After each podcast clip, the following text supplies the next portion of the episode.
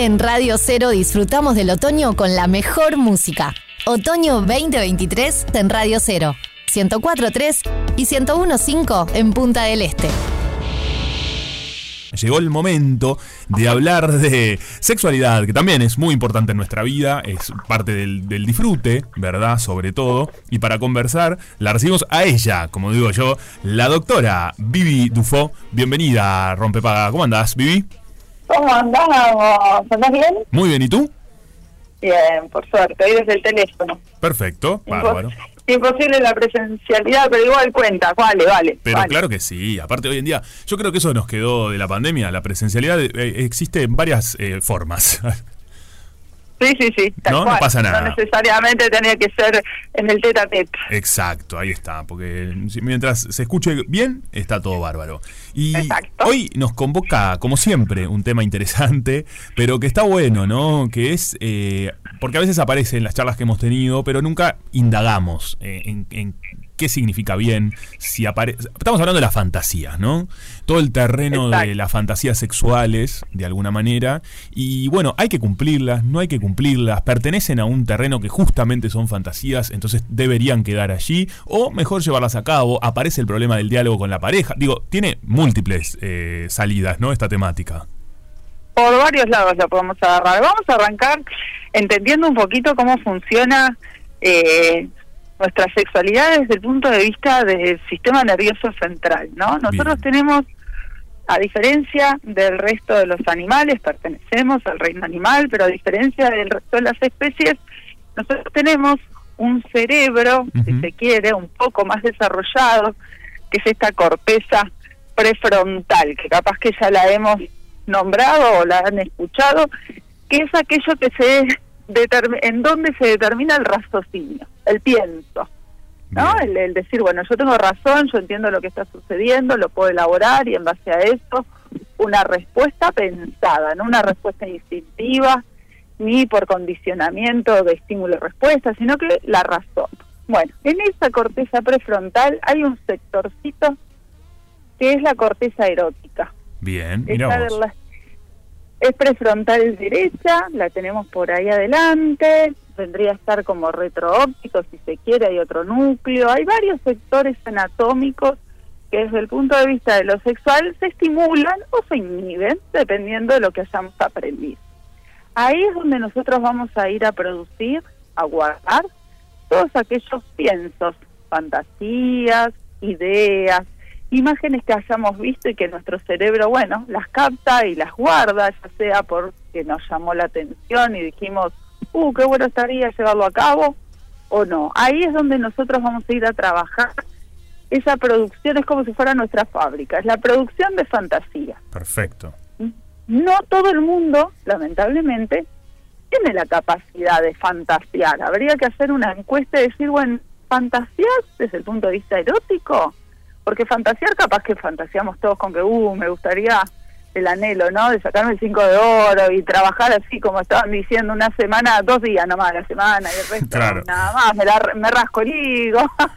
Claro, bueno, pero cual. fantasear desde el punto de vista sexual. Todos tenemos esa capacidad de producir material erótico y la realidad es que la respuesta es un no. No todos tenemos esa capacidad desarrollada. Sí Bien. tenemos la chance de trabajarla, pero no es que algo que venga innato. ¿Hasta ahí vamos? Perfectamente. Y me surge ya una pregunta frente a esa cuestión. Si Dale, la persona no, no, no, no realiza esto, ¿no? No es de, de hacer, de tener fantasías, más allá de que tenga la capacidad, puede no, no hacerlo y está, y medianamente si tiene una buena calidad de vida y está bien así, y tiene una actividad sexual que, que le va, le disfruta, no es necesario. O es necesaria la fantasía para eh, desarrollar y potenciar nuestra vida sexual. En realidad es necesaria Bien. la fantasía. Perfecto. Tenemos que tener la capacidad de tener un pienso erótico, independientemente de que sea una producción muy de, de cinematografía, ¿no? O sea, nada de, de Disney y la Warner diciendo, oh, terrible fantasía. No, no, simplemente un pienso erótico, con eso alcanza. Bien. Pero es necesario que nuestro cerebro trabaje para así después el resto del cuerpo puede ejecutar lo que este cerebro estimule. Perfecto. ¿ah? particularmente después si vamos a lo que son los tipos de fantasías sexuales, y bueno, ahí puede cada mente este, divaga por donde se le ocurra, pero la realidad es de que tenemos fantasías sexuales que desde el punto de vista de terapia sexual nos sirven mucho, que se llaman fantasía gatillo o fantasía de anclaje. Que son esas fantasías en donde el simple hecho de traerlas a nuestra memoria, de, traerlas desde ahí, de la biblioteca de memorias guardadas, la rescato y eso genera automáticamente una respuesta sexual, una excitación, un levantamiento de temperatura y me va a permitir ejecutar de manera más sana y placentera. Bien. Esas fantasías las tenemos que trabajar todos los días, independientemente de que estemos metidos en un encuentro sexual. Voy en el ómnibus, cierro los ojos, ¡pac! tengo que traerla. Veo algo que me recuerde esa situación, ¡tuc! la traigo. Siempre rescatarla, que no quede en el olvido. Bajar la tierra, bajar la tierra, traerla, todos los días. Mira. Es un buen trabajo mental. Perfecto. ¿Por qué? Porque me va a ir potenciando. Este, me, el entrenarla desde el punto de vista de la mente me va a potenciar la respuesta sexual después cuando la vaya a ejecutar conmigo mismo o con un otro. Muy bien. ¿De acuerdo? Súper, perfecto.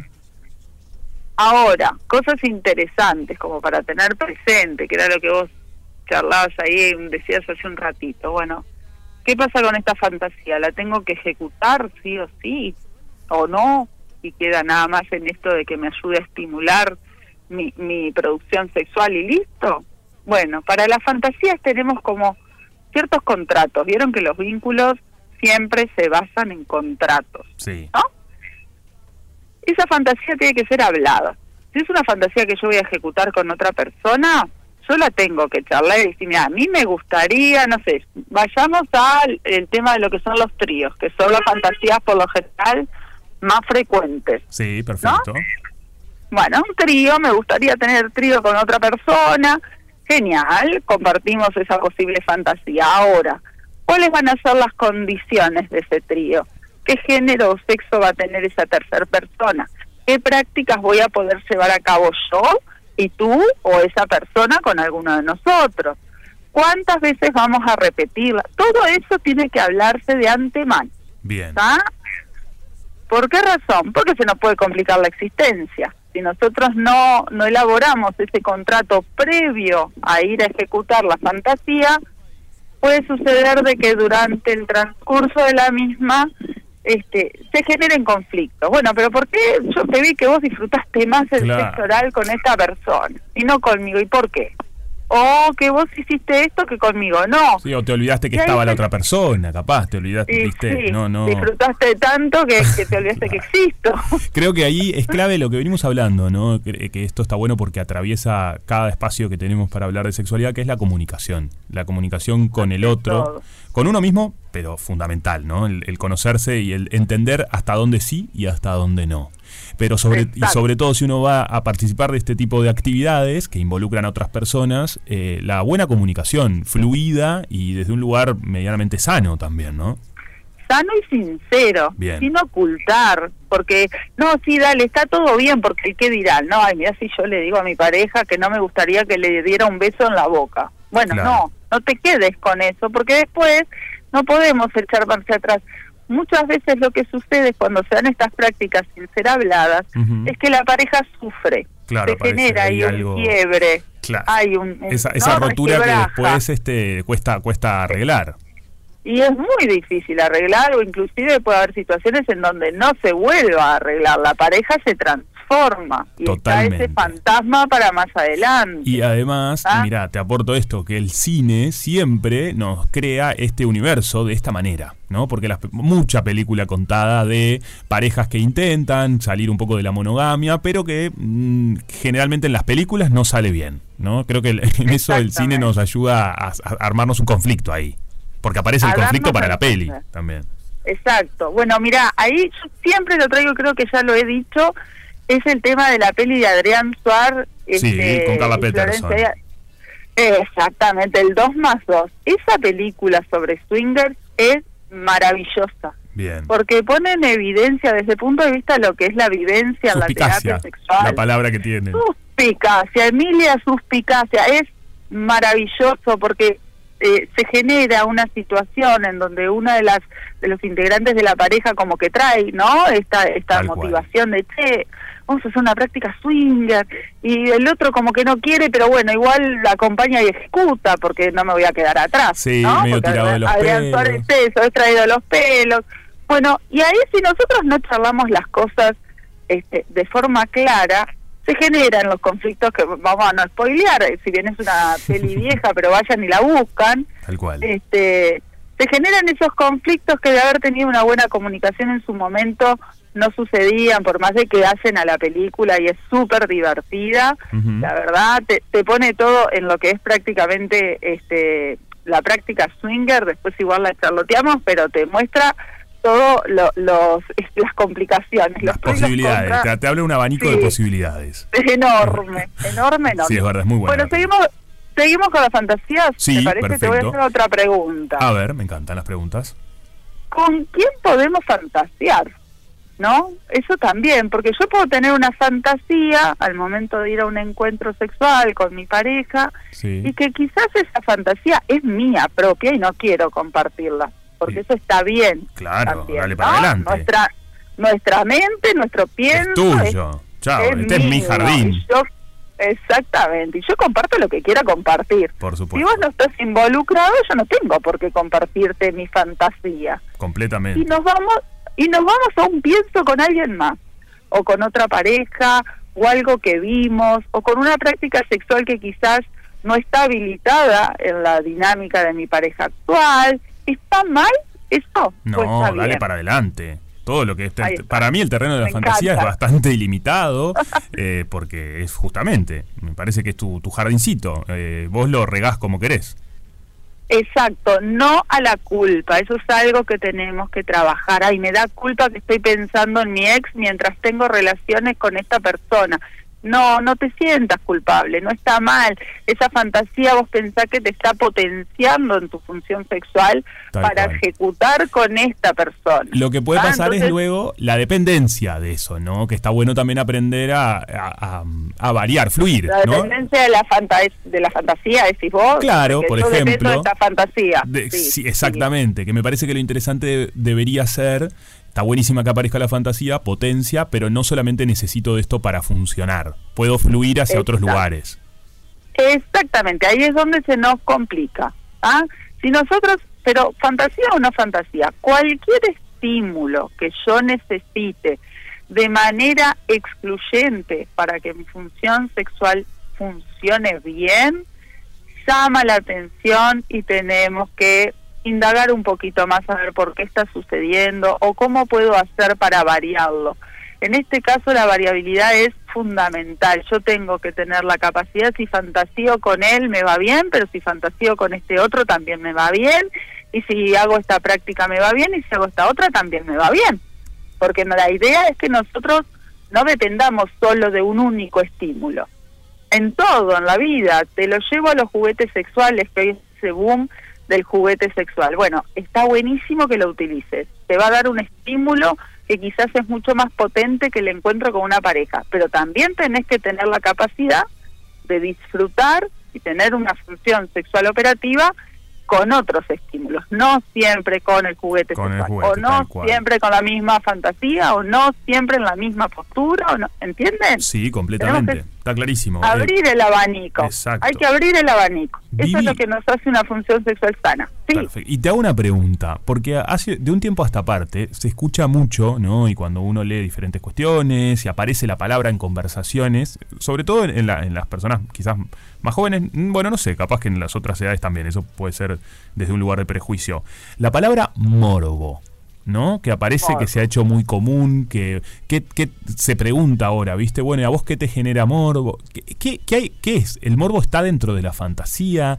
Eh, ¿Son ¿Y primos qué hermanos? morbo? ¿Qué significa? Claro, ¿de dónde Habría viene? que definir qué es morbo, la morbilidad, ¿no? El algo de ser morboso. Por lo general el morbo... Son como las, más, las fantasías más locas, digamos. Claro, en realidad si yo voy a morbilidad o lo que es morboso en, en, en lo que vendría a ser salud, ¿no? Salud mental es algo que no está bueno. Ah, ok. Uy, el morbo. Tiene una connotación negativa. negativa. Esto que, que no está bueno, mm, ¿por qué te da morbo saber? ¿Qué es lo que te lleva a la curiosidad? Esto que quizás no está tan bueno. Por ejemplo, te lo siempre a mí viste que me gusta sacar el tema de lo sexual, ¿no? Para otro lado, hay un accidente de tránsito, se complica el pasaje de, de los vehículos o los peatones, ¿qué hace la gente? Sí, eh, Para, mira, Exacto. ¿no? Observa, ya saca sus, sus cálculos de, uh, acá falleció alguien o no, mira lo que hizo. Eso es como el morbo, algo que no está muy bueno, Claro yo, mi mente me lleva a curiosear. Bien. Bueno, de hecho, mira, la RAE lo define como interés malsano por personas o cosas. Es exactamente eso. Pero viste que aparece en, el- en- en el terreno sexual esta palabra. Claro que sí, el morbo de lo sexual. Yo, mirá, te lo llevo a mi caso particular. Yo siempre jorobo que a mi marido le rompen los cocos porque tienen el morbo de ser esposo de sexóloga. Claro, Entonces mirá. lo joroba, no, qué buenísimo ser esposo de sexóloga. Claro. y el gordo dice, ay, mi hijo, el morbo ese que vos tenés no funciona, es una mujer igual que cualquiera, me vive diciendo que no, dice. Me vive Obvio. pegando codazos y me dice que no todos los días. No, no, claro, tal cual. Ahí va. Es eso, es el pienso que yo tengo que hace que me genere esa curiosidad que muchas veces es totalmente infundada, pero que me mueve adrenalina, me genera excitación.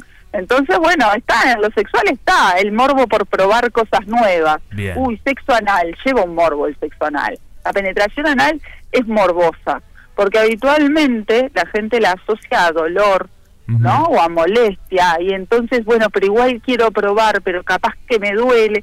Y sin embargo, estaría buenísimo que uno lo pudiera llevar a cabo y que deje de ser morboso, que pase a ser fantasioso, divertido y estimulante. Bien, perfecto. O sea que eso, lo del terreno del morbo, dentro de las posibilidades de lo que decimos siempre, que cumpla con las normas de aceptación de las otras personas, la que todo el mundo quiere ser parte, pásenlo a la fantasía, ¿no? Exacto, disfrútenlo. La idea es pasarla bien. No, acá estamos para pasarla bien. Yo tengo como esa frase que la vida es una y que no pase de largo, ¿no? Hay que disfrutarlo. Tal mientras cual. sea mientras sea en el en el contrato totalmente aceptado por por las partes vamos arriba vale me encantó. todo Me gusta, me gusta eso. Va- vale todo mientras las partes estén de acuerdo eh, y sean mayores de edad sobre todo, disfruten y, y bueno, de eso se trata, ¿no? Mejorar en, siempre es calidad, buscar la calidad para pasar bien, entenderse con la otra persona. Eh, exactamente me gustó todo esto de la comunicación, ¿no? Si van a probar estas cuestiones, bueno, comunicación no solamente verbal, sino también visual durante el acto sexual. Porque hay Toda. mucho que entendemos a las otras personas a través de las miradas y ser empático con esa mirada, ¿no? Porque creo que también se busca eso. En un mundo donde, bueno, cada uno está metido en su individualidad, está bueno mirar al otro Bueno. y ver qué, qué sí, qué no, a través de la mirada creo que nos dice mucho. exacto tener este estas palabritas que son como como de ajuste no de frenar o de auxilio que a veces en vez de dar oraciones muy largas quizás yo te digo una palabra sola y vos ya tenés que entender lo que significa pero para yo entender lo que significa esto que vos decías de suspicacia esa suspicacia está hablada de antes, porque vos me decís suspicacia y pienso en cualquier cosa. Claro. No, bueno, escucha, cuando yo te diga esto, vos frenás automáticamente, es como un freno, ¿no? O, o al revés, si yo te digo esto otro, vos seguís. Bueno, pero eso está hablado, de Total. antemano también.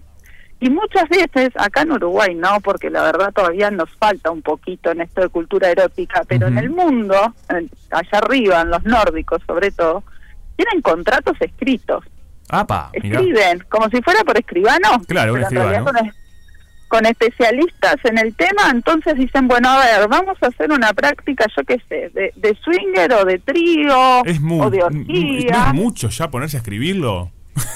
Hay No, bueno, pero que confiere en la palabra también la gente te digo yo qué son sé contratos escritos son contratos escritos en donde que ya vienen prefor- preformados en donde se rellenan los nombres no me de muero las me muero con esto personas no que van a participar. No Se creer. rellenan los nombres de las personas que van, es como un consentimiento. Bueno, Claro. dale. Vos sabés que lo que vamos a hacer es que, bueno, yo voy a tener este penetración así o sexo no así, no puedo creer que esto quede por escrito qué formalidad qué formalidad todo. Es como para que un después vos no me dijiste, no, no, pará. Sí, sí, te dije y está escrito y lo leímos juntos y tú firmaste y yo firmé. No, no, hay qué vuelta. locura qué locura que lo pongan por escrito me sorprende mucho Sí. bueno está bien lo Y que a bueno. cada uno le sirva Exactamente. Y bueno, viste que hay personas en donde el tener por escrito las cosas, eh, viste que te dicen que las palabras se las lleva el viento. Entonces está escrito, entonces acá está, vos lo leíste, vos consentiste, sabías a lo que íbamos, ¿no? Bien. Eh, nadie salió de las de las normas, son contratos. ¿Sabes que contratos hablados. Que también me parece que ahora que venís hablando de esto, me parece que está bueno el eh, poder frenar y hacer un recalculando también, ¿viste? Si hay algo que no te gusta, porque está todo bien con el contrato, pero luego después llevado a cabo, bueno, che, mira, esto que pasó no, no me gusta por acá, mejor por otro lado, ¿qué te parece, no? Ese diálogo. Como ir para atrás y decir, mm, no más, lo óptimo. Eso sería maravilloso. Eso se tendría que hacer inclusive en todos los vínculos sexoafectivos, hasta te dirían los vínculos maternales y paternales, en esto, todo lo que haya una relación interpersonal, nosotros tendríamos que decir, che, para, cada tanto, ¿no? O para, frena un poquito. Perfecto. Esto a mí no me está sirviendo, esto me está haciendo mal, por esto, esto, esto, yo tengo el poder sobre mí de decidir si acepto o no, te lo comento, no, eso sería un vínculo sano que, que, sería duradero, una relación totalmente transparente, que a veces se dificulta, me voy a las de las parejas y me voy a esta relación padres-hijos, ¿no? Sí, tal cual. Que lo, lo veo en la consulta, sobre todo con adolescencia, mucho. En, esto de, bueno, a ver, espera un poquito, bajemos la pelota, respiremos hondo. ¿Qué necesitas vos? ¿Qué te puedo dar yo? ¿Qué necesito yo que me podés dar vos? ¿Cómo nos potenciamos? ¿En dónde no nos potenciamos y no deberíamos este, interactuar? Porque eso también es importante. Totalmente. ¿no? Acá bien, me voy a las parejas ahora y, te digo, ahí es donde va el poliamor, en donde no todos somos 100% capaces de dar lo que el otro necesita, de la manera que el otro necesita. Y el poliamor te lleva a eso, a decir, bueno, quizás esto lo puedo encontrar por este otro lado y no significa que no te ame o, no quiera vincularme contigo. ¿no? Excelente. Es, importa es importante. Es, importante, la comunicación. Sin duda, me, encanta ese consejo. Creo que es este el leitmotiv para que la actividad sexual eh, sea buena con otras personas y, satisfactoria y de disfrute. Vivi, como siempre, muchas gracias, este, porque bueno, nos ilumina esta columna. Está buena. a mí me gusta. me divierte. bueno, la verdad, eh, muchas gracias, Vivi. Eh, que sigas bien la semana. Cumplir con la fantasía, si así se quiere. ¿Cómo no? ¿Cómo no? Arriba, disfrútenlo siempre con, con cuidado y con respeto por el otro y por uno mismo, no se olviden de uno mismo y bueno, hay que vivirla. Exacto. es una sola y pasa rápido. Me encanta, a vivir la vida entonces. Muchas gracias, Vivi. Un beso. Eh, doctora Dufo.sexóloga, así la encuentran en las redes sociales, está buenísimo porque está continuamente subiendo piques. Recuerden que tenemos entradas dobles para este, ver a Rosana Tadei, 097 44143 es nuestro número WhatsApp. ¿Estás de acuerdo o no estás de acuerdo con la semana laboral de cuatro días? ¿Qué te parece? Esperamos tu mensaje. Rompe paga. Cruzando al otro lado. El que rompe paga.